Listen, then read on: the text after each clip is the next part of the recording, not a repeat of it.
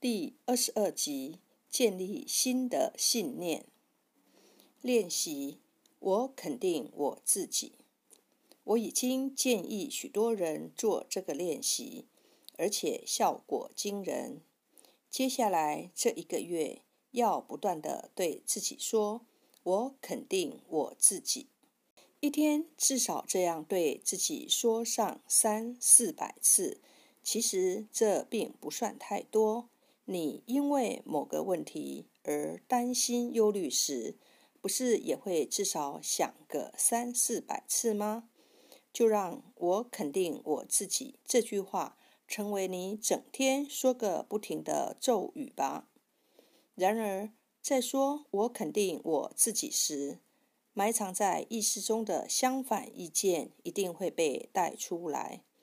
当你心里想着“我这么胖”，叫我如何肯定自己呢？只有笨蛋才会认为这样做有好处。我一点都不好啊！或是浮现任何一种负面声音时，就是该控制心智的时候了。不要认为这些念头很重要，把注意力都放在上面，只要如实的看着他们就好。他们只不过是把你困在过去的另一种方法。请温柔地对这些负面想法说：“我让你走，我肯定我自己。”事实上，光是考虑要不要做这个练习，就会出现许多念头，例如：“这样做感觉好蠢，这样做很假，这是在说谎。”这听起来太自大了，或我做了那种事，叫我如何肯定自己呢？让这样的念头船过水无痕的过去吧。他们不过是你内在的抗拒，除非你选择相信这些念头，否则他们对你毫无影响力。我肯定我自己，我肯定我自己，我肯定我自己。不论发生什么事，也不论别人对你说了什么、做了什么，你都要不断的这样对自己说。事实上，当别人对你做出你不赞同的事情，而你仍能对自己说出这句话时，你就知道你正在成长，正在改变。除非我们让步，否则想法对我们没有控制力。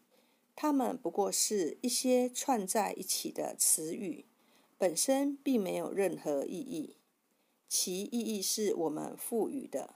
因此，让我们选择那些可以滋养我们、支持我们的想法吧。自我接纳有一部分是放下别人的意见。倘若我不断的对你说：“你是一只紫色的猪。”你是一只紫色的猪，你可能会笑我，不然就是觉得我很烦，认为我疯了。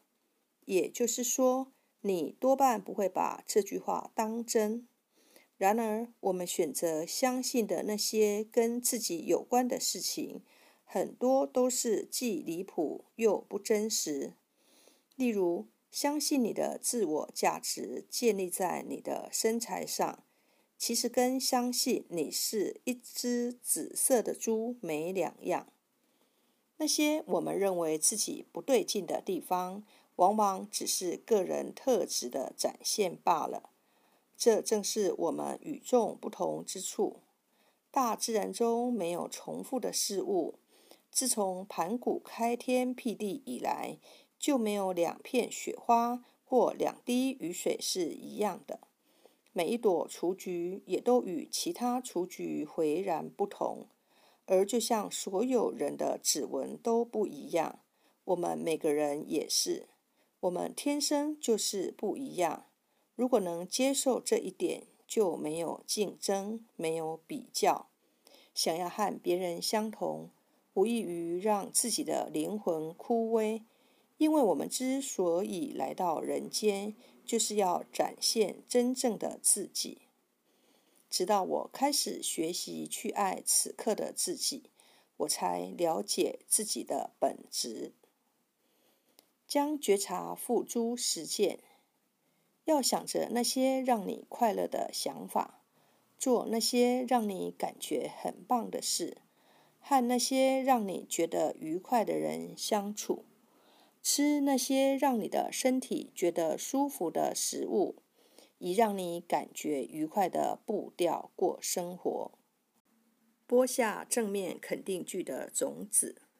思考一下，番茄这种植物，一株健康的番茄可以长出上百颗果实，而要获得这么一株结实累累的番茄，必须从一粒小小的干燥种子开始。这粒种子看起来不像番茄，更甭说尝起来像了。要不是确定它是番茄种子，你甚至不相信它会长成一株番茄。